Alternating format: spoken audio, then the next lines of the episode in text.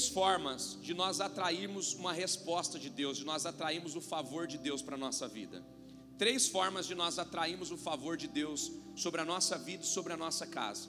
A primeira forma é orando, amém? Uma vida de oração nos leva a atrair o céu para a nossa vida, nos leva a atrair o olhar de Deus para nós. Quem tem uma vida de oração sempre vai atrair a presença de Deus sobre a sua vida. A segunda coisa que nos leva atrair o favor de Deus é a sua palavra. Amém? A palavra de Deus, ela é como uma bússola para nós. E a palavra de Deus dá molde para a nossa história. A palavra de Deus nos leva a uma transição de mente, de coração e de entendimento.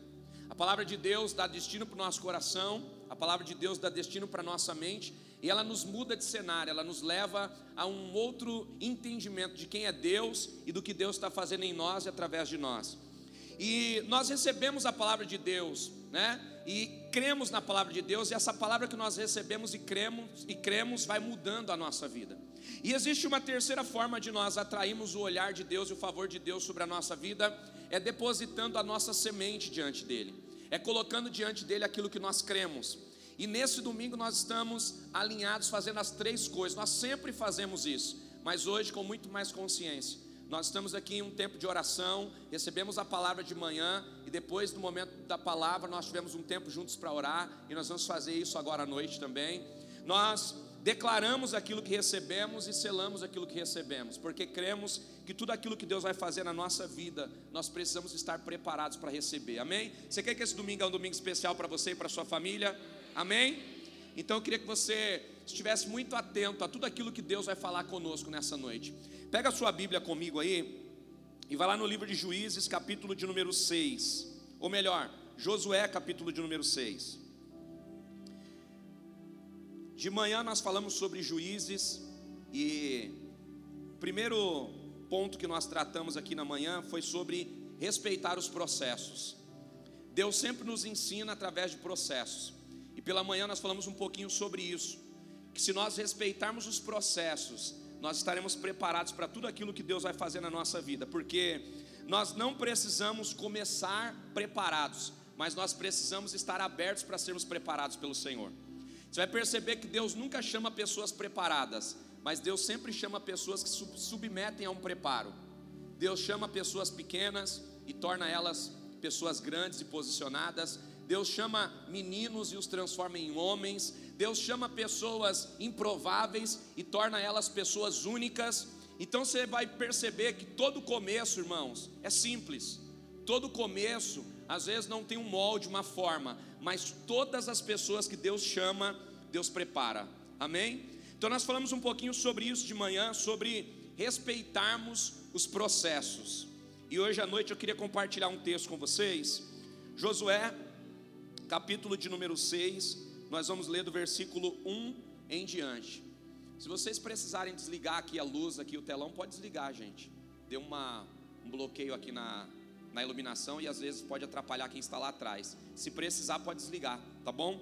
Josué capítulo 6, versículo 1 em diante, diz assim o texto: Ora, Jericó estava rigorosamente fechada por causa dos filhos de Israel ninguém saía e ninguém entrava.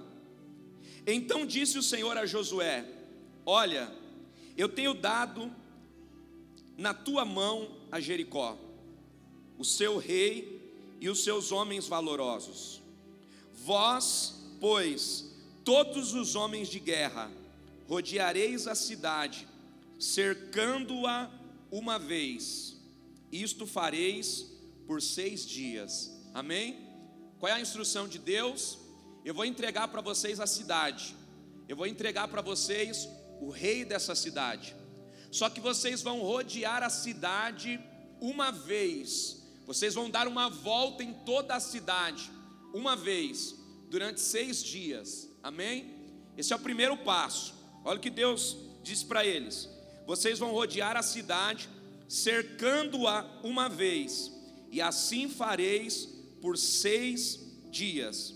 Versículo 4: E sete sacerdotes levarão sete trombetas de chifres de carneiro, adiante da arca, e no sétimo dia rodeareis a cidade sete vezes, e os sacerdotes tocarão as trombetas, e será que se tocando prolongadamente a trombeta de chifre de carneiro, ouvindo vós o sonido da trombeta, todo o povo gritará, com grande brado, e o muro da cidade cairá, e o povo subirá a ele, cada um à frente de si.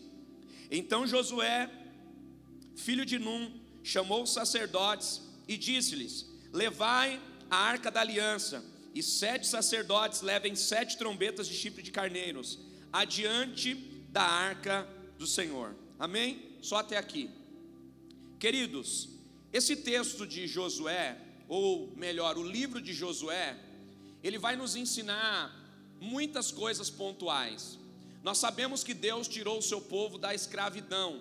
Isso nós vamos começar a, a entender essa história a partir de Moisés. Amém? Moisés foi quem Deus chamou para libertar o seu povo da escravidão. O povo vivia no Egito, vivia escravo, trabalhava apenas pela comida, não tinha sonhos, não tinha projetos, eles não trabalhavam para si próprio, eles trabalhavam para enriquecer a Faraó, eles trabalhavam para enriquecer o Egito. Mas um dia Deus, olhando para o seu povo escravizado, vivendo no Egito, Deus então levanta Moisés. E quem era Moisés, irmãos? Um homem comum, um improvável, um homem que não sabia a habilidade que tinha, um homem que não sabia se relacionar com Deus, um homem que não sabia utilizar o dom que Deus havia lhe dado, mas Deus chamou Moisés e começou, através dos processos, trabalhar na vida de Moisés. Qual foi o primeiro passo que Deus teve que fazer com Moisés? Primeiro, Deus precisou livrar Moisés da morte. Você vai perceber, lendo o livro do Êxodo, que Moisés nasce em uma época em que o rei está mandando matar os meninos recém-nascidos. E Moisés nasce nessa época. A sua mãe, não querendo entregar Moisés, ela prepara um cesto, coloca Moisés lá dentro, depois de escondê-lo por um longo período, e coloca Moisés no rio. E a Bíblia diz que o Senhor preparou toda a ocasião, e a filha de Faraó foi quem encontrou Moisés no cesto, se apaixonou por ele, resgata ele do rio e leva ele para dentro do palácio de Faraó. E dentro do palácio de Faraó, Deus começa a ensinar Moisés ensinar Moisés sobre várias coisas. Primeiro, Moisés sai de uma cultura simples e passa a viver na cultura mais poderosa da época, ou seja, uma transição de cultura. Moisés nasceu numa família simples, vinha de um povo simples, e Deus tira ele do meio de uma casa simples e coloca ele em um lugar de glamour, coloca ele no lugar onde ele vai receber estudo, instrução, onde ele vai ser preparado, onde ele vai desenvolver inteligência. Ou seja, Deus levanta Moisés e Deus levanta alguém para patrocinar o preparo de Moisés. Posso liberar uma palavra sobre a sua vida? Fique tranquilo, porque se Deus tem um chamado para você, para sua família e para os seus filhos, Deus vai levantar os seus filhos e Deus vai preparar tudo o que eles precisam para serem instruídos, preparados e capacitados. Se Deus tem um chamado para a tua vida, Deus vai preparar todas as coisas para que o seu propósito, o seu chamado se torne uma realidade em Deus. Amém? Ah, pastor, mas eu tenho uma palavra de Deus, mas não tenho como me tornar o que Deus disse. Meu irmão, é o que Deus disse que vai trazer para a sua realidade tudo o que você precisa. É o que Deus disse que vai dar molde a tudo que está à sua volta, porque é a partir do que Deus disse que a sua história começa a ser transformada. Moisés, ele está no palácio de Faraó e ele começa a ser cuidado da melhor forma. Melhores comidas, melhores roupas, melhores professores. Química e física é uma das especialidades do Egito. Moisés aprende toda essa cultura. Moisés aprende a falar vários idiomas. Moisés aprende toda a linguagem dos egípcios. Por quê? Porque lá na frente, Deus vai levantar ele para derrubar o império de Faraó. E ninguém melhor do que um menino criado dentro do império de Faraó para conhecer os pontos fortes e para conhecer os pontos fracos. Ninguém melhor do que alguém criado na casa de Faraó para entender como é a cultura, como entrar, como sair e como agir com aquele povo. Existem coisas que nós estamos vivendo hoje, mas não estamos entendendo. Existem processos que nós estamos atravessando hoje, que talvez você olhe e diz assim: não, isso aqui não tem nada a ver com o meu chamado com o meu propósito. Você está enganado, porque tudo que você vive, quando você se alinha ao seu propósito, você começa a entender tudo que você passou e atravessou. Quando você começa a alinhar a sua vida ao propósito que Deus tem para você, então você começa a receber respostas de Deus. Você começa a perceber que o teu sofrimento tem um propósito. Você começa a perceber que as traições que você passou têm um propósito. Você começa a perceber que pessoas que te deixaram, você começa a entender que na realidade não foi elas que te deixaram, foi Deus que estava te dando livramento. Você começa a perceber que ambientes que você foi expulso, na realidade você não foi expulso desses ambientes, era Deus que estava te transicionando para outros lugares. Quando você começa a se alinhar ao propósito que Deus tem para a sua vida, as dúvidas começam a sair, as incertezas começam a sair e as respostas começam a aparecer. Quando você começa a se alinhar ao seu propósito, tudo se torna mais claro, tudo começa a ter sentido. Sabe, queridos, às vezes Deus te colocou em uma determinada situação e às vezes você se pega pensando: meu Deus, o que eu estou fazendo aqui? Por que, que eu estou fazendo isso? Esse nem é meu sonho. Deus, por que, que eu estou ajudando essa pessoa? Por que, que eu estou vivendo isso aqui? Isso aqui está fora daquilo que eu sonhei para mim, daquilo que eu desejei para mim. Só que isso não é permanente, querido. Isso é um processo. Isso é por um período. E quando você sai desse processo e você entra em um outro processo da sua vida, em um outro período da sua vida, você começa a olhar para tudo aquilo que você viveu e você começa a entender: ah, agora eu estou conseguindo entender isso aqui. Ah, agora eu estou conseguindo perceber isso daqui. Ah, agora eu sei por que, eu estou vivendo isso aqui. Ah, agora eu sei por que, que Deus me fez passar por aquilo. Por quê? Porque o propósito começa a dar para nós clareza. Amém? Então, em Moisés, nós vemos Deus levantando um homem, ou seja, Deus escolhendo um menino e tornando esse menino um homem, posicionado e preparado para que Deus possa usá-lo. E a Bíblia diz, irmãos, que Deus usa Moisés e Moisés tira o povo da escravidão. E Moisés leva esse povo em direção à terra da promessa. Você conhece a história? Deus livra o povo das mãos de Faraó, faz o povo ter experiências incríveis. Eles percebem o mar vermelho se abrindo, eles vê coluna né, de, de fogo durante a noite, nuvem protegendo eles durante os dias, maná caindo do céu, aves caindo do céu para alimentá-los. Ou seja, Deus deu várias provas de que estava com eles.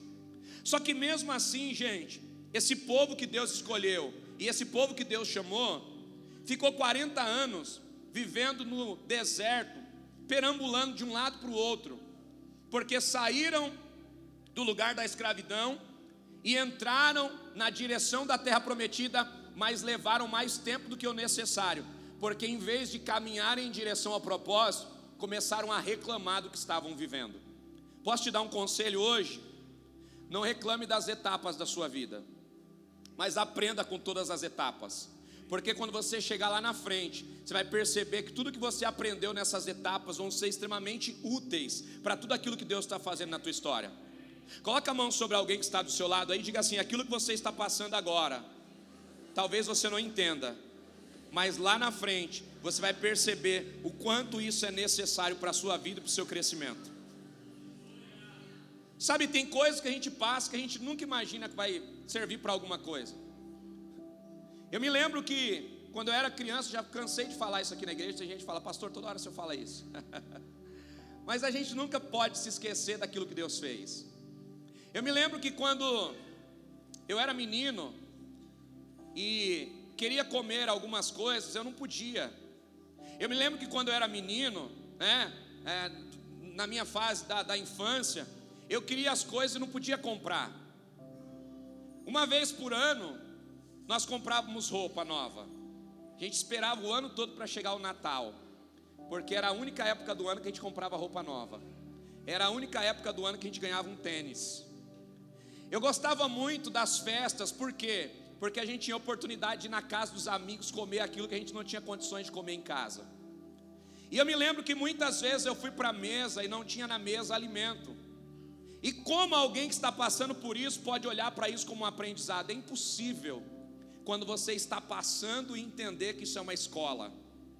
É impossível você olhar para essa situação e entender que Deus está te ensinando nessa, nessa situação. É impossível enxergar. Pergunte por quê?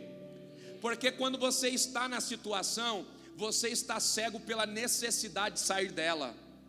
Agora, quando você sai da situação, você consegue olhar para ela, mas agora com uma outra perspectiva. Você consegue olhar para ela entendendo que aquele processo não te matou, pelo contrário, te transformou numa pessoa mais forte.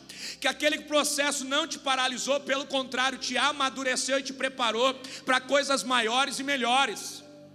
Porque quando você vence um processo, você se levanta com autoridade para falar dele. Hoje eu posso comprar muitas coisas, mas eu aprendi a valorizar todas as coisas que eu posso comprar. Hoje eu aprendi que eu posso colocar tudo na mesa, mas antes de colocar tudo na mesa, eu preciso ser grato a tudo que existe na mesa, porque já teve tempo que não tinha nada na mesa e agora eu preciso aprender a ser grato a tudo que tem, porque a gratidão do que eu tenho me prepara para coisas maiores. A gratidão do que eu já tenho é a maturidade para entender que o que eu tenho agora não define quem eu sou, mas me prepara para receber aquilo que eu preciso para me tornar quem Deus quer que eu seja. Isso é importante, gente. Então não reclame dos processos, porque os processos são necessários. Amém? Olha só, esse povo ficou ali rodeando no, no deserto 40 anos. E aí Deus foi ensinando eles. Só que um dia, irmãos, Moisés, extremamente irritado pelo que o povo estava reclamando, pelo que o povo estava fazendo, Moisés perdeu a oportunidade de entrar na terra da promessa. Deus um dia deu uma ordem para ele tocar na rocha e ele feriu a rocha duas vezes. Por quê? Cansado, irritado, ouvindo muitas pessoas que estavam à sua volta, ele perdeu a oportunidade de entrar na terra da promessa. E aí é nesse cenário que Deus levanta Josué, que é esse homem que nós estamos lendo aqui o texto sobre ele, que é esse homem que agora Deus está usando para tomar Jericó, porque Jericó é a porta de entrada para a terra da promessa. Eles estão diante da terra da promessa, mas a terra da promessa está fechada por um rei e por uma cidade fortificada. Só que Deus agora está dizendo para Josué: Josué, eu vou te entregar a cidade, eu vou te entregar esse povo que está aí dentro, e eu vou derrubar essas fortificações, mas eu preciso que você se posicione para fazer aquilo que eu vou te instruir a fazer. E a Bíblia diz, irmãos, que Deus começa a trabalhar na vida de Josué. Deus começa a lapidar Josué através de processos. Primeiro, você vai perceber que lá no começo do capítulo 1 de Josué, primeiro Deus desperta Josué porque ele está chorando a morte de Moisés. Capítulo 1 de Josué, você vai ver Deus dando é, um chacoalhão em Josué. E sucedeu que depois da morte de Moisés, servo do Senhor, o Senhor falou a Josué, filho de Num: Moisés, meu servo, é morto. Levanta-te, pois, agora e passa esse Jordão. Olha que coisa interessante. Capítulo 1 qual é a ordem de Deus para Josué? Passa o Jordão. Se você tem o costume de grifar a sua Bíblia, capítulo 1 de Josué, versículo 1, Deus dá uma ordem para Josué. Qual é a ordem? Atravessa o Jordão. Quando que Josué vai conseguir fazer isso? Só lá na frente, irmãos. Deus deu a ordem para ele lá atrás, mas ele não consegue obedecer imediatamente à ordem de Deus. Então Deus precisa colocar ele dentro de alguns processos para ele conseguir vencer a adversidade que está diante dele, para ele conseguir entrar dentro da ordem que Deus já deu para ele. O que Deus diz para Josué? Vamos ler juntos? Josué capítulo 1, versículo de número 2. Olha o que diz o texto: Moisés, o meu servo, é. Levanta-te, pois agora. Qual é a ordem? Agora. Deus não diz para Josué, levanta quando você quiser. Deus não diz para Josué, termina de chorar aí e depois você se levanta. Deus, se manifesta para Josué e diz assim: Josué, te levanta agora. E que mais? Passa o Jordão, porque tem gente sofrendo porque você não se posiciona. Josué, tem um povo aí que já está há 40 anos sofrendo, porque Moisés não conseguiu fazer eles entrarem na terra da promessa. Para de chorar você, meu amigo. Levanta a cabeça e pega esse povo e atravessa o Jordão com ele. Porque enquanto você não se posiciona, tem gente que vai ficar sofrendo porque está esperando a sua direção. Posso pregar, irmãos? Tem muita gente no meio da nossa família, no meio da nossa parentela, no lugar onde Deus tem nos plantado, que está sofrendo porque porque muitas vezes não estamos posicionados para o que Deus quer fazer através da nossa vida. Mas eu vim aqui nessa noite para dar uma resposta de Deus para você, para dar uma resposta do céu para você. É hora de se levantar para o propósito que Deus tem para a tua história. É hora de se levantar e de ser uma resposta de Deus para pessoas que estão esperando o seu posicionamento. Será que você está entendendo isso? Pode celebrar Jesus nessa noite? Aplaude a Ele.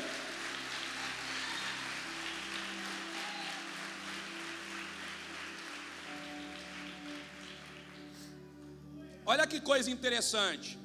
Deus mandou Josué entrar na terra da promessa, amém? Capítulo 1.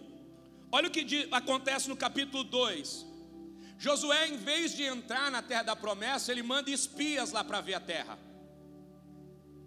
A pergunta é: por que ele manda espias para ver a terra? É muito simples. É porque Deus falou, mas ele não tem tanta certeza assim que a terra é a terra certa. Então o que, que ele faz? Manda espia. Que momento Deus pediu para ele mandar espia? Quem mandou ele enviar espias? Foi Deus ou foi a vontade dele? Ele envia espias. Os espias vão lá, olham a terra. E sabe o que é interessante, gente? É que quando os espias vão observar a terra, capítulo 2 de Josué, a Bíblia diz que eles começam a rodear a terra, e aquele povo está tão preocupado com o povo de Israel, que eles estão fortificados, cidade fortificada, guerreiro em cima das muralhas, homens guardando a cidade. Eles percebem uma movimentação diferente. Sabe o que eles percebem? Tem homens de Israel aqui dentro. Vamos prender esses homens e vamos matá-los. Sabe o que acontece com esses espias? Eles precisam se esconder. E sabe qual foi o único lugar que eles conseguiram para se esconder? Diga comigo, a casa de uma prostituta. Raabe, a prostituta, capítulo 2, versículo 12. A Bíblia diz que uma mulher que é prostituta da época, ela vê esses homens em desespero, e sabe o que ela faz? Ela esconde esses homens na casa dela, e por três dias eles ficam ali escondidos. Os soldados procuram eles de um lado para o outro da cidade, não conseguem encontrar, e eles estão ali escondidos dentro da casa dela, com medo. Mas mesmo assim, a misericórdia de Deus se estende sobre eles e eles são guardados. Sabe o que eu aprendo aqui, queridos? Que a misericórdia de Deus sobre nós é tão grande que até no momento que nós menos imaginamos, Deus prepara pessoas improváveis para nos ajudar no momento de adversidade. Quem sabe você está atravessando um momento de dificuldade na sua vida, Deus pode levantar pessoas improváveis para te ajudar. Deus pode levantar pessoas de lugares que você jamais imaginaria. Quem iria imaginar homens de Deus serem escondidos por uma prostituta? Quem iria imaginar, com tanta gente para fazer é, isso se tornar realidade, Deus pegar essa mulher e usar ela para esconder os homens de Deus? Mas foi exatamente isso que aconteceu.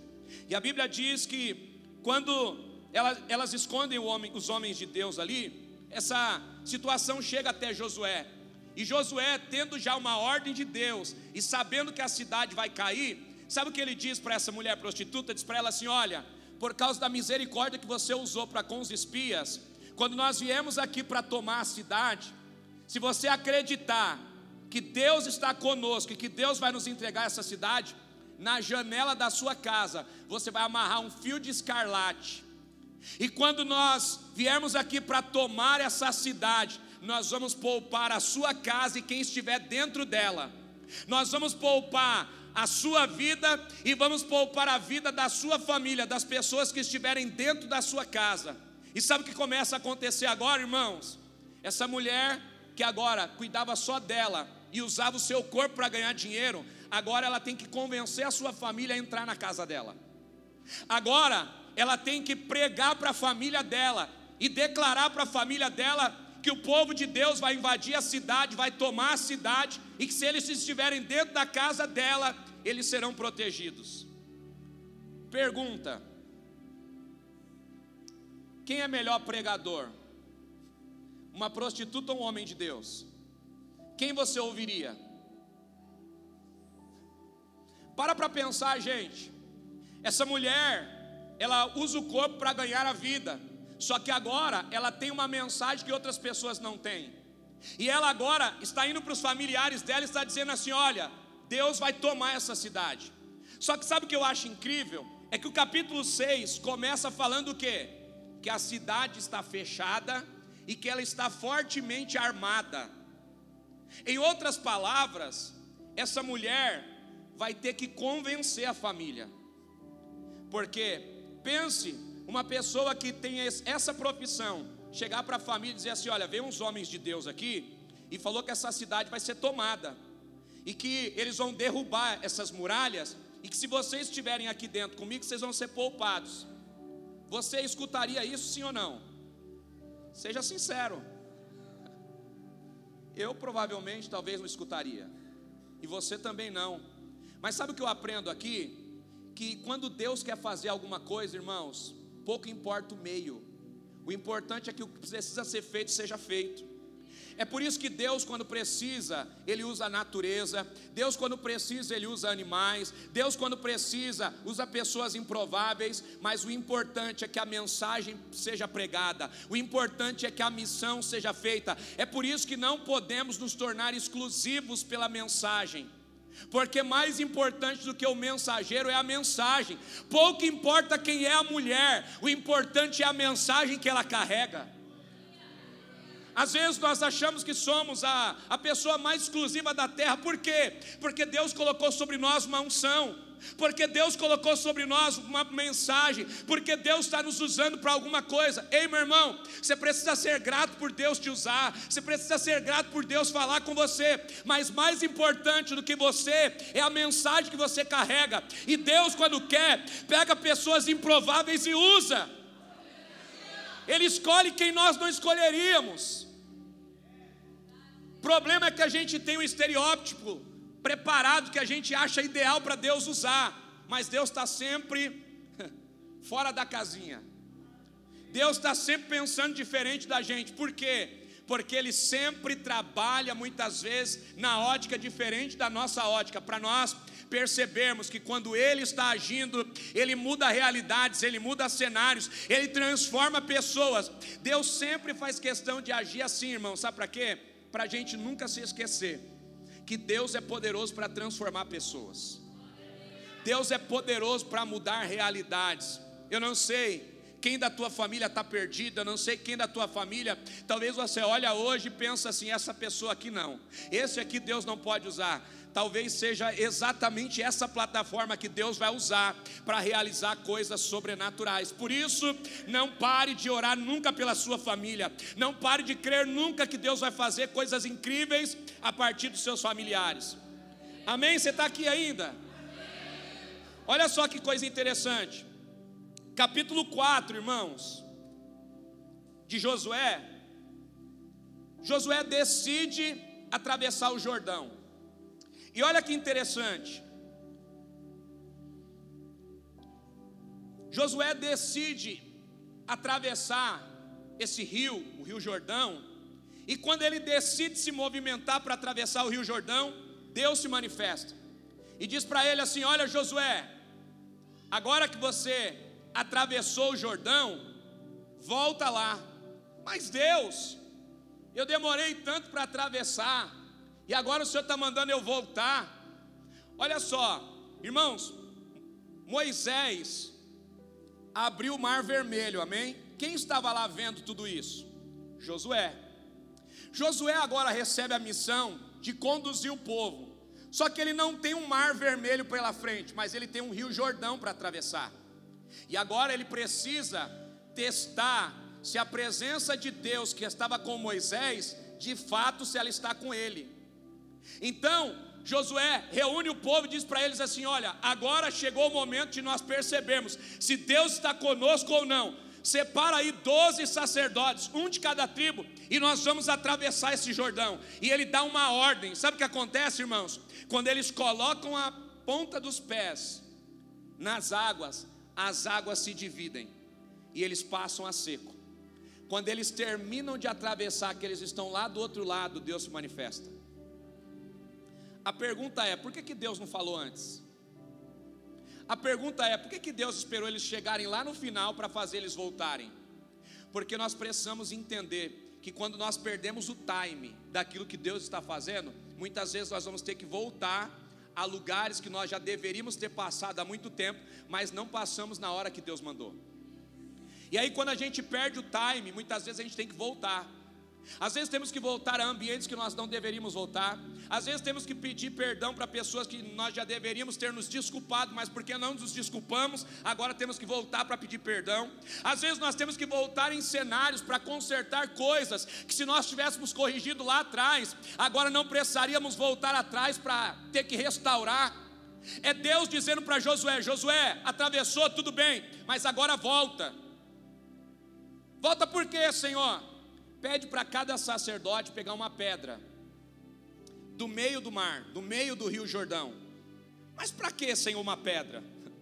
E aí Deus diz para eles assim: Olha, vocês precisam pegar uma pedra, porque quando vocês envelhecerem e vocês gerarem filhos e filhas, quando seus filhos e filhas olharem para essas pedras dentro da casa de vocês, eles vão perguntar o que são essas pedras, e vocês vão responder: essas pedras aqui são um sinal de que Deus estava conosco, que nos fez passar a seco pelo meio do Jordão. Em outras palavras, sabe o que Deus estava dizendo para eles? Todas as vezes que vocês olharem para a pedra, vocês vão se lembrar do que eu fiz por vocês. Isso está falando de um memorial, isso está falando de algo que Deus está colocando na casa do povo para que eles possam se lembrar de tudo aquilo que Deus fez. Deixa eu te fazer uma pergunta hoje. E essa pergunta é particular. Marido, mulher, filho, filha, essa pergunta é particular para cada um de nós. Quando você olha para a sua vida hoje, você consegue enxergar coisas que Deus te deu que você precisa ser grato? Quando você olha para a sua vida hoje, você consegue enxergar lá coisas que você orou há um tempo atrás e agora você tem, mas já não agradece mais? Sabe o que Deus está dizendo? Chegou a hora de olhar para tudo isso que nós temos hoje e levantarmos diante dele um altar de agradecimento e adoração e dizer: Deus, obrigado porque quando eu olho para a casa que eu estou hoje, eu percebo que o Senhor foi misericordioso, me deu ela. Quando eu olho para a empresa que eu tenho hoje, eu vejo que ela é fruto de oração e eu sou grato ao Senhor. Quando eu vejo a porta de emprego que hoje eu entro todos os dias para trabalhar, eu me lembro que eu orei e hoje eu estou dentro da oração que eu fiz e ela é uma realidade para a minha vida hoje.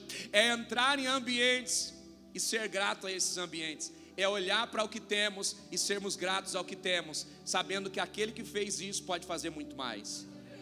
Que aquele que foi fiel para nos colocar nesse ponto da vida é muito poderoso para nos colocar em tantos outros. Olha só que coisa interessante. E é aqui que eu começo a ministrar o teu coração. Primeira coisa, se você está anotando, anote isso. Josué capítulo 6 diz que a cidade está rigorosamente fechada. Deus mostra o cenário difícil, mas não é para nos paralisar. Deus mostra o cenário difícil para Josué saber com quem ele precisa andar para vencer esse cenário. Em outras palavras, Deus está dizendo assim: Josué, eu estou te mostrando esse cenário difícil, porque eu quero que você levante pessoas ousadas para, junto com você, vencer essa batalha. Quem estava aqui de manhã? De manhã nós falamos que não basta ter coragem, porque tem muita gente corajosa que não consegue vencer na vida. A coragem é para começar, mas pessoas corajosas também precisam se preparar, porque com coragem você começa e com preparo você permanece. Então nós precisamos de coragem, mas também precisamos de preparo. A coragem é para começar. Só que tem muita gente corajosa que de repente para no meio do caminho, não é por falta de coragem, às vezes é por falta de estratégia. às vezes é por falta de habilidade, às vezes é porque não tem o dom específico para coisa, porque a coragem é para começar, mas a, o treinamento vai te dar habilidades para você permanecer. Então, olha o que Deus está dizendo para Josué: Josué, observa o cenário, e diante desse cenário, aprenda a selecionar quem vai atravessar com você, quem vai enfrentar com você essa batalha. E aí Deus começa a dar algumas direções, irmãos. Primeiro, separe os valentes. Diga comigo, separar os valentes. Segundo passo, vocês vão rodear a cidade uma vez durante seis dias. Amém? Segunda instrução de Deus. Qual é a terceira instrução? Versículo 4. Olha o que diz o versículo 4. E sete sacerdotes levarão sete trombetas de chifre de carneiro adiante da arca. E no sétimo dia rodeareis a cidade quantas vezes? Sete vezes.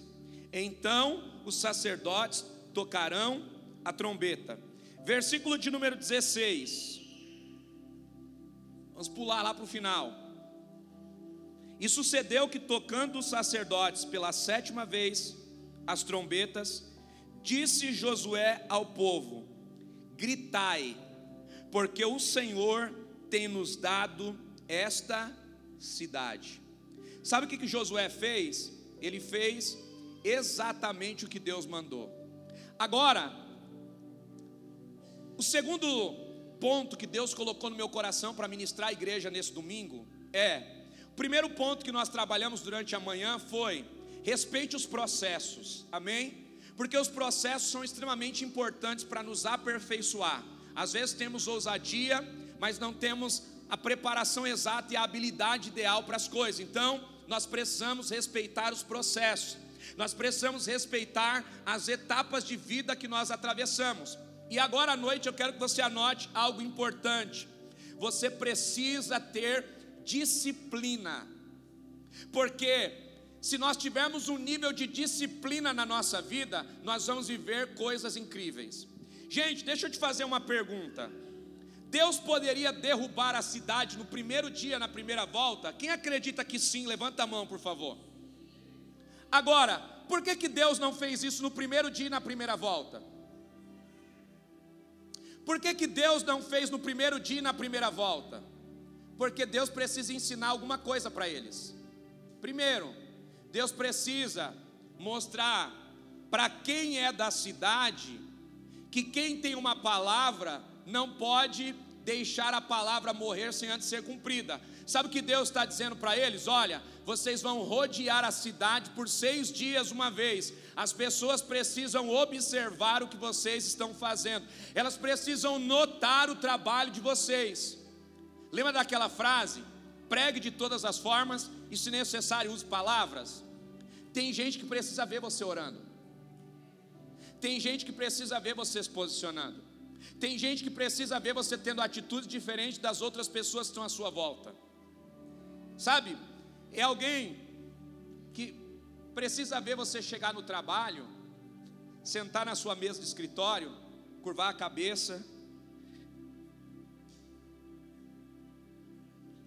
A pessoa olha o primeiro dia, fala nada só observando. Aí ela vê o segundo dia, ela vê o terceiro dia, ela vê o quarto dia. No dia que ela está atravessando uma dificuldade, sabe o que ela vai fazer? Vai se aproximar de você e vai dizer assim: Você tem costume de orar? Como que é isso? E por que, que a pessoa se aproxima de você? Ela te viu fazendo o que outros não Sabe o que você precisa entender, querido? Existem coisas na vida que você vai vencer, não é com força. Existem coisas na vida que você vai vencer com disciplina. Tem pessoas da sua família que você não vai ganhar mostrando que você é santarrão.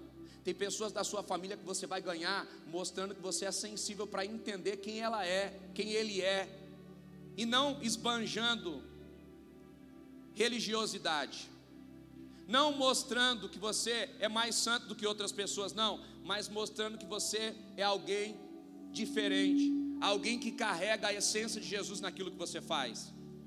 Alguém vai olhar para você percebendo que você tem uma postura diferente, sabe? É sobre isso o Evangelho, é sobre ser a diferença do ambiente, é sobre fazer coisas sem força, mas que fazem as pessoas olharem para você e perceber: tem alguma coisa diferente ali, tem alguma coisa diferente nele, tem alguma coisa diferente nela. É isso. Sabe o que Deus está dizendo? Eu preciso ensinar vocês a terem disciplina, porque vocês passaram 40 anos reclamando, vocês passaram 40 anos dando volta no deserto, e agora eu preciso ensinar vocês a darem seis voltas e depois darem sete voltas que vão libertar vocês de uma vez por todas. Mas vocês vão precisar dar seis voltas durante seis dias e sete voltas no último dia, mas sem reclamar. Quanto tempo esse povo ficou girando no, no, no deserto? 40 anos.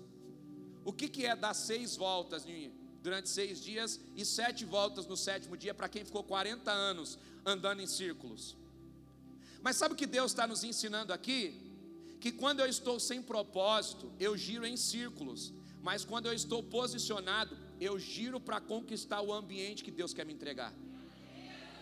É sobre andar em volta do ambiente que Deus vai me entregar, é sobre andar no ambiente que Deus quer que eu conquiste, é sobre andar posicionado e não perdido. Quanta gente que está andando perdido na vida, uma hora está aqui, outra hora está lá, uma hora está fazendo uma coisa, outra hora está fazendo outra coisa, por quê? Porque está sendo movido por aquilo que o mundo está se movendo. Ah, não, ouvi dizer que isso aqui é legal, vou fazer. Ah, não, ouvi dizer que isso aqui é interessante, vou fazer. Ei, meu irmão, você não pode ficar dando voltas perdido, você precisa caminhar pelo seu propósito, você precisa caminhar pelo seu sonho, você precisa caminhar pelo seu objetivo. Por que, que nós estamos vendo uma geração perdida? Porque é uma geração que quer coisa fácil. É uma geração que está olhando aí para as redes sociais, arrasta para cima que você vai ficar milionário da noite para o dia e não quer mais usar o trabalho para vencer, não quer mais usar a rotina para vencer. É a geração que quer emagrecer, mas não quer fazer esforço. É a geração que quer ficar forte, mas não quer fazer exercício. É a geração que quer crescer e amadurecer, mas não quer viver processos. É Deus dizendo para nós: ei, você quer entrar no processo? Você quer vencer na vida? Então, caminhe posicionado e direcionado.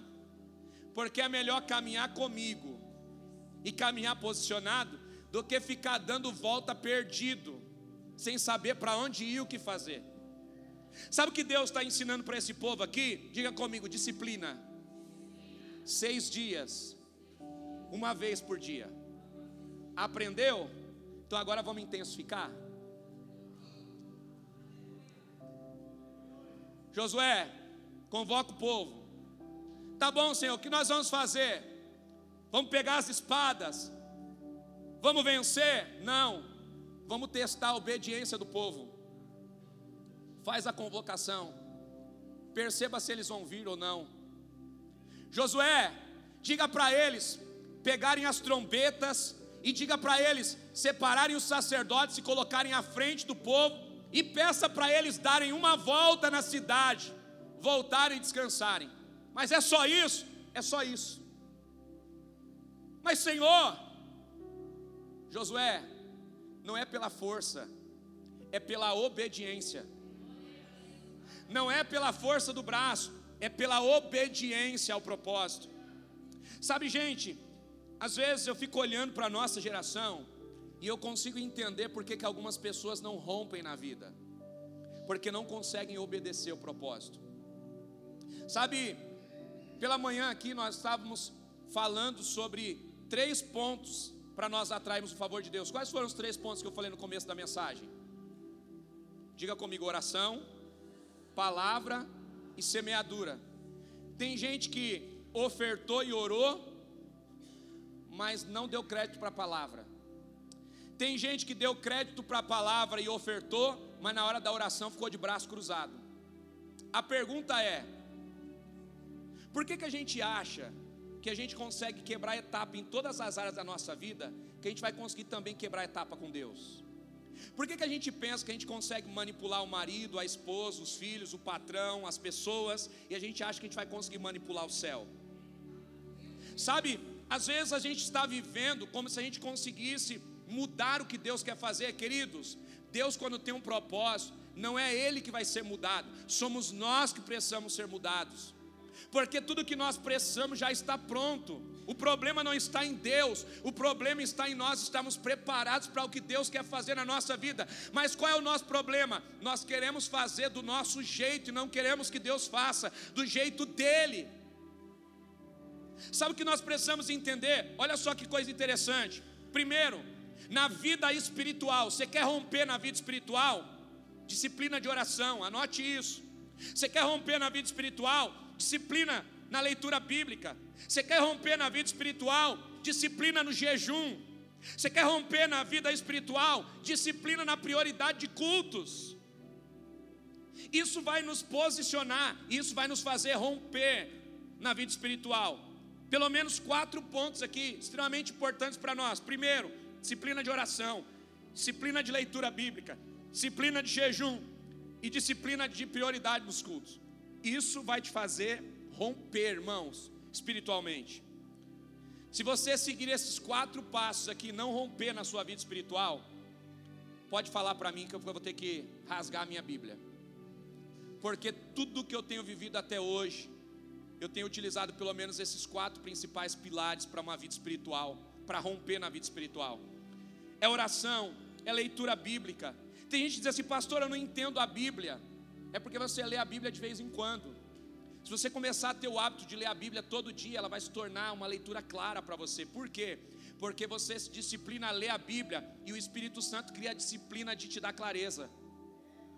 Você começa a orar, querido, no primeiro dia dá sono mesmo, segundo dia você não sabe o que falar, terceiro dia você vai ficar cansado, no quarto dia você consegue, começa a, a, aprender, no quinto dia, daqui a pouco se transforma numa disciplina. Isso é importante, sabe? Você quer romper na vida familiar? Aí também tem alguns passos. Qual passo, pastor? Disciplina financeira. Tem gente que quer romper na vida financeira, mas compra tudo que aparece pela frente. Tem gente que quer romper na vida familiar, mas está sempre de olho nas promoções. O amigo comprou, aí, aí, compra também. O fulano trocou de carro, aí eu tenho que trocar também, porque eu não posso ficar por baixo. Ah, mas saiu um tênis novo, preciso comprar. Ah, saiu mais um celular novo, mas se todo mundo tem, eu preciso ter. Mas você pode ter o que o outro tem? Você pode comprar o que o outro quer comprar. Então, é disciplina, é se sacrificar por um período para não se sacrificar mais. Eu não estou dizendo que você não pode ter os seus sonhos realizados, mas você precisa entender a hora de realizar os seus sonhos. Você precisa entender o momento de realizar os seus sonhos. Você quer ter uma vida familiar abençoada, disciplina financeira.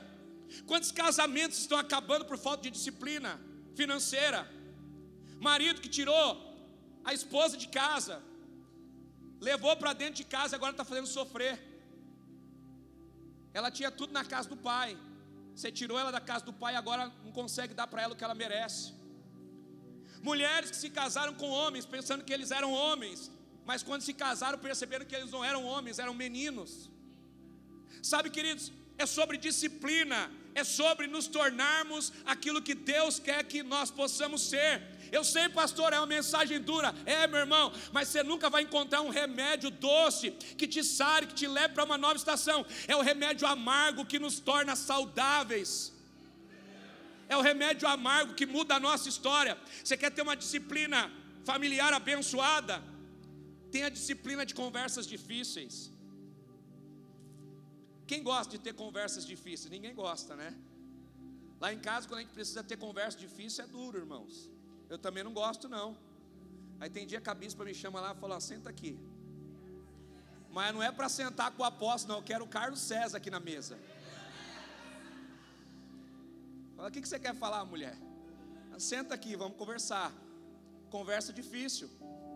Tem dia que eu chamo ela e digo para ela: ei, mocinha, senta aqui, que eu quero conversar com você. Stephanie está na escola, Bernardo está na escola quero um horário com você. Senta aqui que a gente precisa conversar. Diga para quem está do seu lado: conversas difíceis amadurecem o relacionamento. Tem gente que fica empurrando a conversa difícil. Não, conversa amanhã. Não, conversa depois. Não, conversa o mês que vem. Não, ele fez isso agora, depois não vai fazer mais. Não, ela fez isso agora, depois não vai fazer mais. Começou fazendo agora, vai continuar fazendo e vai terminar fazendo. Porque se não tiver conversa difícil, não vai ter mudança de comportamento. Você quer ter uma vida familiar abençoada? Disciplina de conversa difícil com seus filhos. Lá em casa, irmãos, é um quartel general. A Stephanie está por aí, né? Cadê ela? Senta com ela cinco minutinhos. Pergunta para ela como que é. É compromisso. É pontualidade. Ela tem o que eu não tive, mas ela tem a cobrança que eu também não tive. Por quê? Porque é exatamente a disciplina que nos amadurece, que nos prepara para a vida. Ah, não, é jovem demais, não pode colocar pressão. Vai nesse caminho aí. Você não coloca pressão. O povo da rua vai colocar. Ah, não, não pode disciplinar, porque aí o, o, os outros da rua vai disciplinar. Sabe, gente, a gente precisa entender. Você quer romper na vida familiar? Disciplina de conversas difíceis Amém? Cadê os papais aqui? Levanta a mão aí, dá um glória. Pelo amor de Deus, me ajuda a pregar. Homens de Deus que estão aqui. Conversas difíceis com seus filhos. Cadê as mulheres de Deus que estão aqui? Conversas difíceis com as suas filhas, com os seus filhos.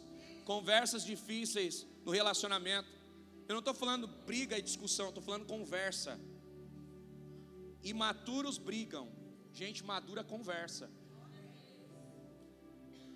Começou a conversar, não deu para conversar, fala, tá bom, a gente vai encerrar por agora, amanhã a gente continua, mas a gente não vai fugir dessa conversa. No outro dia começou a conversar, deu para conversar, primeiro dia 5 minutos, segundo dia 10, no terceiro vai dar 15, no quarto vai dar 20, daqui a pouco você está conseguindo conversar. Por quê? Porque é disciplina. Você nunca conversou, você não vai querer passar o dia conversando. Você precisa ter disciplina. Sabe, gente, existem áreas que nós precisamos ter disciplina na nossa vida para nós termos a benção de Deus sobre nós. Você quer ter, quer romper na vida familiar? Disciplina de tempo de qualidade. Quem trabalha aqui? Fora. Quem trabalha em casa? Às vezes você tem uma rotina pesada. Você está em casa, mas está trabalhando. Às vezes você está em casa, mas não está em casa. Pastor, como é isso? Você está em casa com a cabeça do trabalho. Você está em casa conversando com quem está fora da casa e quem está dentro da casa você não consegue conversar. O que é isso? É falta de tempo de qualidade. Você quer ter, quer romper na vida familiar? Tempo de qualidade. Pega um tempo com a sua família, tira dois dias para descansar. Pega um tempo com a sua família, desliga os celulares. Pega um tempo com a tua família, vai é, jogar a conversa fora. Faz um churrasco, convida a esposa e os filhos para comerem um churrasco com você. Pega o maridão, faz a comida que ele gosta, convida ele para jantar com você. Tenha um tempo de qualidade. Ah, pastor, não tenho dinheiro. Vai comprar um geladinho e dá uma volta na praça, meu irmão compra um picolé e dá uma volta na praça. Daqui a pouco você está tomando um açaí. Daqui a pouco você está indo para a praia. Daqui a pouco você está indo para o resort. Daqui a pouco você está indo para fora do país. Por quê? Disciplina. As coisas não acontecem da noite para o dia, mas a disciplina te posiciona em estações diferentes da sua vida, amém? Você quer romper na vida espiritual, disciplina de oração, disciplina de leitura bíblica, disciplina de jejum e prioridade nos cultos. Você quer romper na vida familiar, disciplina financeira, disciplina com conversas difíceis, disciplina com tempo de qualidade. Amém? Posso continuar ou paro? Tem gente do teu lado aí que vai dizer é melhor parar. Se você está anotando, anote isso aqui, querido. Existem coisas que você aprende por fé Existem coisas que nós aprendemos através da fé. Existem coisas que nós aprendemos com o tempo. E existem coisas que nós aprendemos com disciplina. Amém? Existem coisas que nós aprendemos pela fé, existem coisas que nós aprendemos com o tempo, e existem coisas que nós aprendemos com disciplina. A disciplina é extremamente necessária. Eu sei que a gente não gosta, é contra a nossa natureza, ninguém gosta de disciplina. Ninguém gosta de ser disciplinado em algumas áreas, mas é justamente aquilo que a gente não gosta de fazer que dá para a gente o resultado que a gente precisa. Tem coisas que a gente não gosta de fazer, mas são necessárias. São necessárias para a gente, são necessárias para a nossa família, são necessárias para nós nos desenvolvermos. Sabe, queridos, eu quero que você entenda uma coisa. Segundo ponto que eu quero que você anote: saiba quem você é e o que você carrega. Quero ler um texto com vocês, Isaías capítulo 61. Está aí comigo ainda, gente? Não tem problema se hoje você ficar bravo comigo. Depois você vai orar e o Espírito Santo vai falar com você. E aí você libera perdão, não tem problema. Isaías 61, versículo 1 em diante, diz assim: O Espírito do Senhor Deus está porque o Senhor Deus me. Para que, ele nos ungiu? O que está escrito aí na tua Bíblia? Anunciar boas novas aos mansos. que mais? Enviou-me a restaurar os contritos de coração, proclamar liberdade aos cativos, abertura de prisão aos presos, apregoar o ano aceitável do Senhor e o dia da vingança do nosso Deus a consolar todos os tristes, a ordenar acerca dos tristes de Sião, que se lhe glória em vez de cinza, óleo de gozo em vez de tristeza, vestes de louvor em vez de espírito angustiado, a fim de que se chamem árvores de justiça, plantações do Senhor, para que ele seja glorificado. Amém? Queridos, eu estou partindo para o final aqui, dois minutinhos eu encerro. Todos nós somos ungidos, amém? Todos nós somos ungidos. Anote isso e nunca mais se esqueça. Todos nós somos ungidos, amém? Mas nem todos nós somos treinados. E esse é o problema. Nós temos a unção, mas às vezes não somos treinados para usar a unção. Nós temos a unção, fomos ungidos pelo Senhor, mas não somos treinados para usar a unção que carregamos. Antigo Testamento, o Espírito Santo estava sobre quem? Reis, profetas e sacerdotes. Novo Testamento, a nossa época, através de Jesus, a unção do Espírito Santo está sobre todos. Você pode tocar quem está do seu lado e diga assim: Você tem o Espírito Santo. Você está cheio do Espírito Santo. Só que você precisa treinar o uso dele no seu dia a dia. Você precisa desenvolver o Espírito Santo que está dentro de você. Ele precisa se manifestar através do que você faz.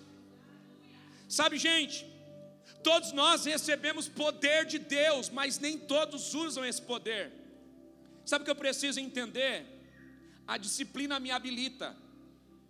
Pastor, como que eu treino o Espírito Santo que está dentro de mim? Diga assim: oração. A oração serve para quê? Para Deus saber o que você precisa? Quem acha que a oração é para Deus saber o que você precisa? Levanta a mão. Ah, pastor, eu estou orando porque Deus precisa saber o que eu preciso. Meu irmão, Deus já sabe o que você precisa. Então por que, que Ele me pede para orar? Não é para que Ele saiba o que você precisa, é para que você descubra quem você é.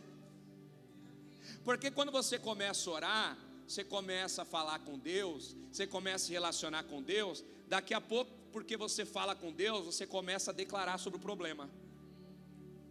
Porque você se relaciona com Deus e fala com Deus, você começa a declarar sobre a enfermidade. Porque você fala com Deus, se relaciona com Deus, daqui a pouco você está declarando milagre na sua casa. Isso acontece por quê? Disciplina. Você começa a se relacionar com Deus, Deus começa a te mostrar quem você é. Deus começa a te mostrar a autoridade que você tem. Deus começa a te mostrar que o Espírito Santo também está em você. Deixa eu te dizer uma coisa. A mesma porção do Espírito Santo que está em mim está em você.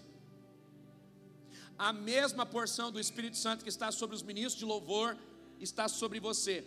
Não existe medida maior e medida menor do Espírito Santo. Guarde isso, nunca mais se esqueça.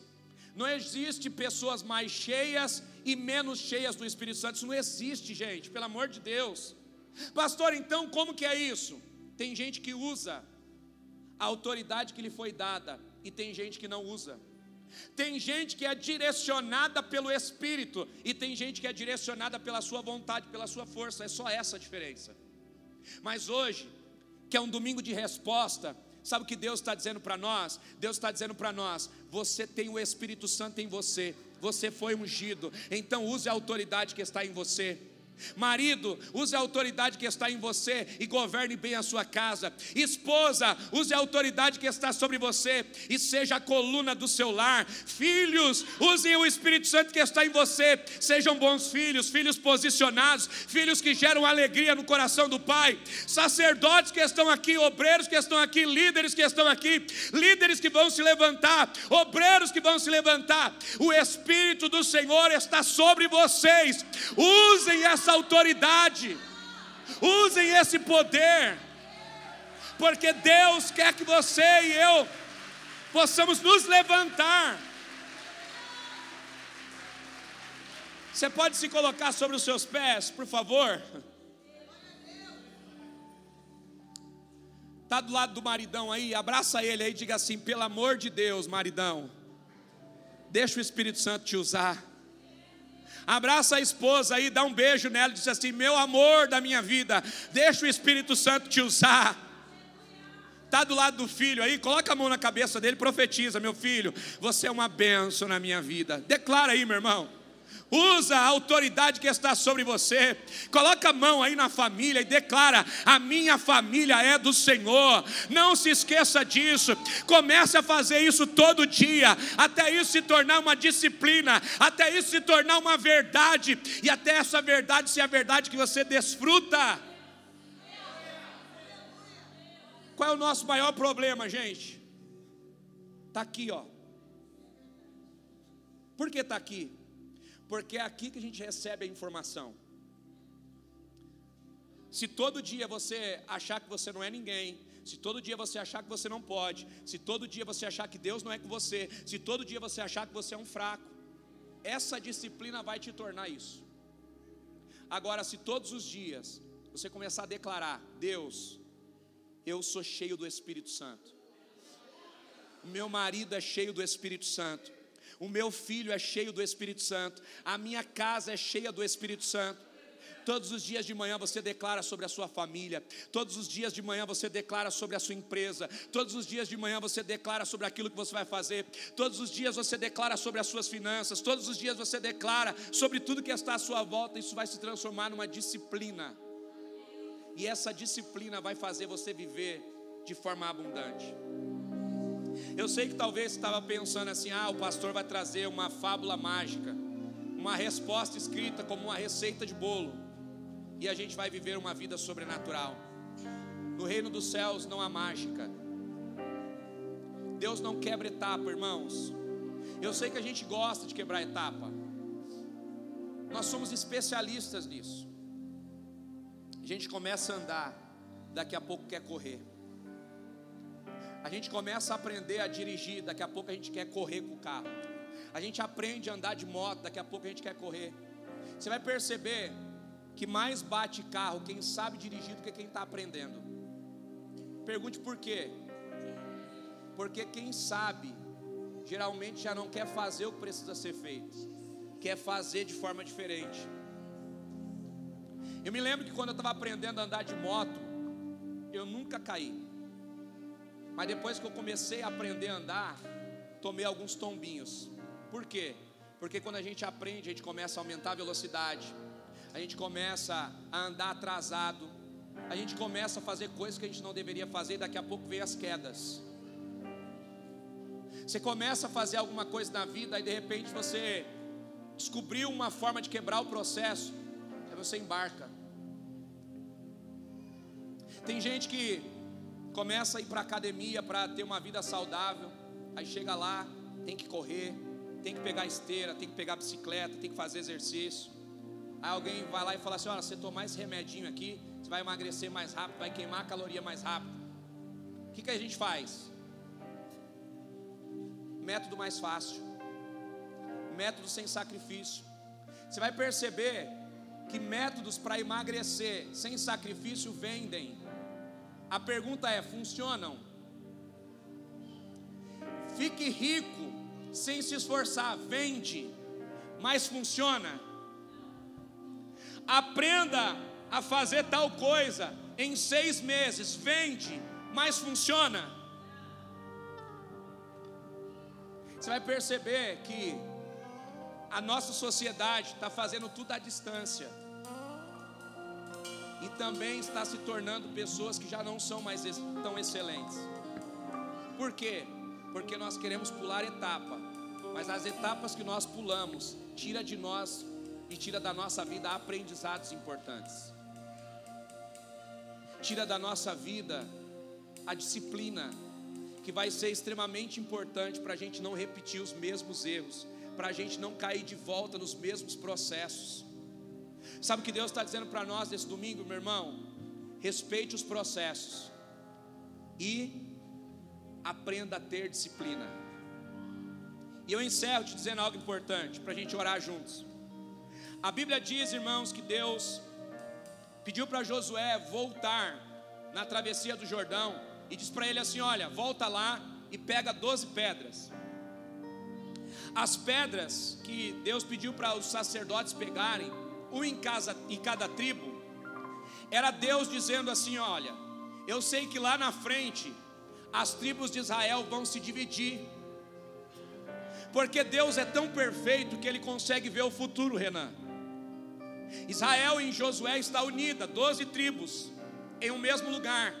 Então Deus diz para ele: peguem doze pedras, cada pedra para uma tribo. Só que Deus é tão perfeito que ele sabia que lá na frente as tribos iam se dividir. Israel não ia ser mais uma nação unida, cada tribo ia ir para um lado. É por isso que Deus falou: pegue pedras, e cada representante de cada tribo vai levar essa pedra para onde for. É Deus dizendo: aonde vocês forem, lá precisa haver um memorial. Para que, independente de onde vocês estejam, vocês sempre se lembrem do que eu fiz sempre se lembrem de quem eu sou e sempre se lembrem do propósito que vocês têm. Ei, irmão, deixa eu declarar algo sobre você, meu irmão. Deus vai te prosperar, Deus vai te fazer crescer, Deus vai fazer a tua família ser abundante. Mas quando você estiver lá na frente, não se esqueça dos memoriais que você levantou para Deus, dos votos que você fez com Deus, do compromisso que você fez com Deus. Não se esqueça das pedras de memorial. Sabe o que Deus está dizendo, Josué? Todas as vezes que você olhar para essa pedra, você vai lembrar que você passou a seco no rio. Todas as vezes que você olhar para essa pedra, você vai lembrar: Deus fez um milagre. Eu precisava atravessar o rio, e eu não, não tinha condições de fazer isso.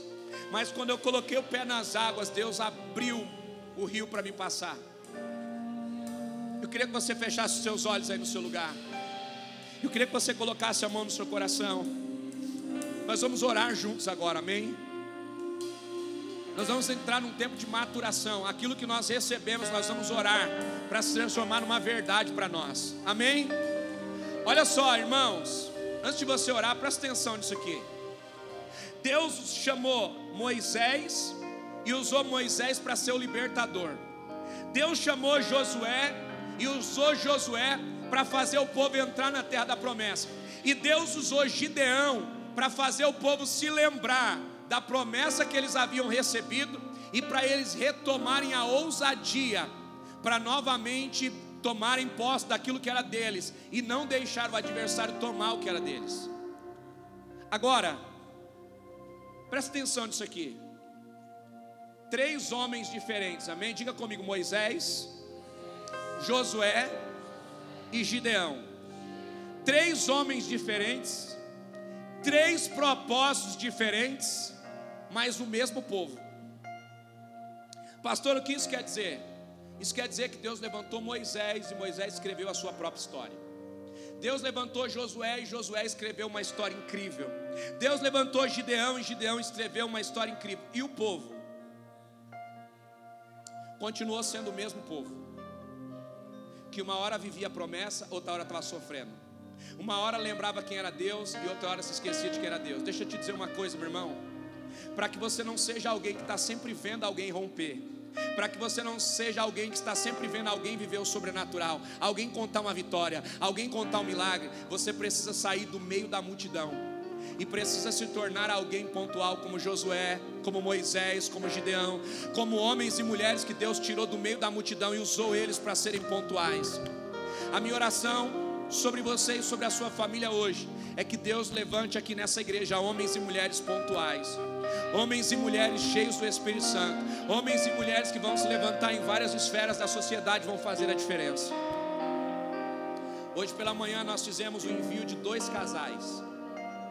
Nós oramos por um casal que foi para os Estados Unidos agora, e hoje pela manhã foi último culto. E nós oramos por um casal que também foi para Portugal, e hoje pela manhã era o último culto deles. Ambos receberam uma palavra aqui na igreja. Qual palavra? Se prepara para viver o teu sonho. Você tem passaporte? Não, então tira. Eles foram lá e tiraram o passaporte.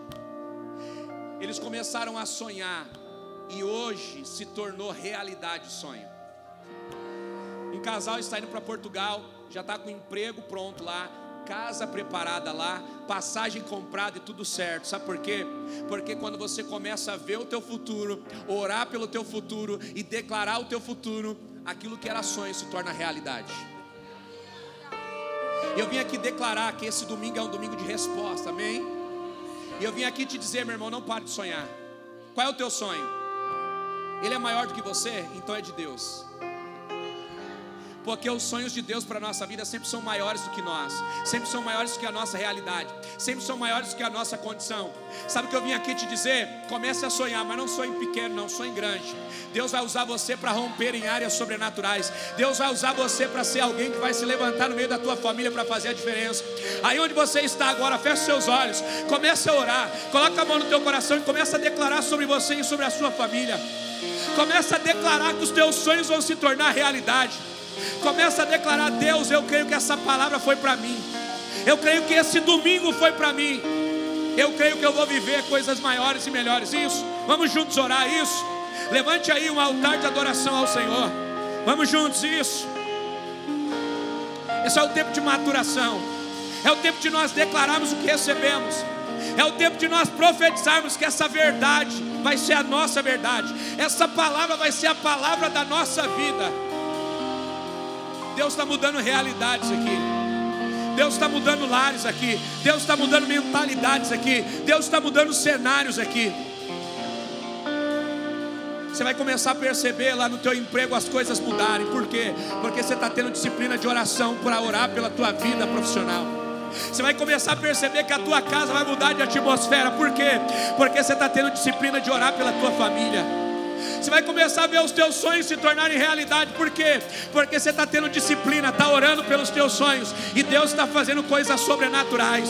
Eu declaro no nome de Jesus portas abertas. Eu declaro no nome de Jesus o sobrenatural sobre a sua casa, sobre a sua família. Isso, vamos juntos, declare. Deus já está mudando a atmosfera aqui. Deus já está mudando a atmosfera aqui.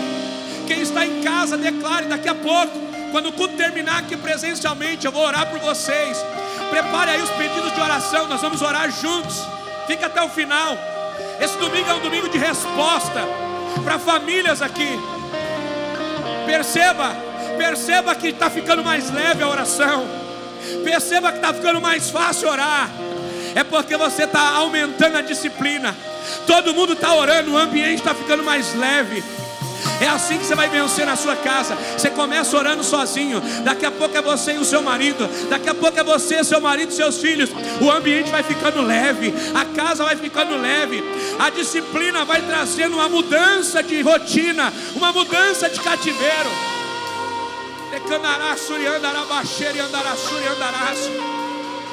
Elevassura mandarabaxeira e andarácia. Tergue andarabaxeira e andarassura e andarácia. Senhor, abre o céu sobre famílias aqui, Pai. Eu profetizo mudança, Senhor, de rota, de direção. Aquilo que era impossível vai se tornar realidade. Eu declaro, Jesus, que esse domingo é um domingo de libertação libertação de vícios, libertação, Senhor, de mente cativa, libertação, ó Deus, de pessoas que estavam cativas, ó Deus. Ah, Pai, se considerando inferiores, menores, se considerando insignificantes, eu declaro pelo poder da tua palavra: quebra, Senhor, de pensamentos negativos, quebra, Senhor, de identidade pessimista pelo poder que é no teu nome, Jesus. Leva o teu povo a uma mente aberta, a uma mente próspera, a uma mente abundante, a uma mente cheia do teu Espírito Santo. O teu povo, Senhor, foi chamado para reinar, foi chamado para fazer a diferença. E eu declaro sobre a tua igreja, Senhor, essa igreja é uma igreja próspera, essa igreja é uma igreja abundante, essa igreja é uma igreja excelente. As famílias que aqui estão são famílias excelentes são famílias posicionadas.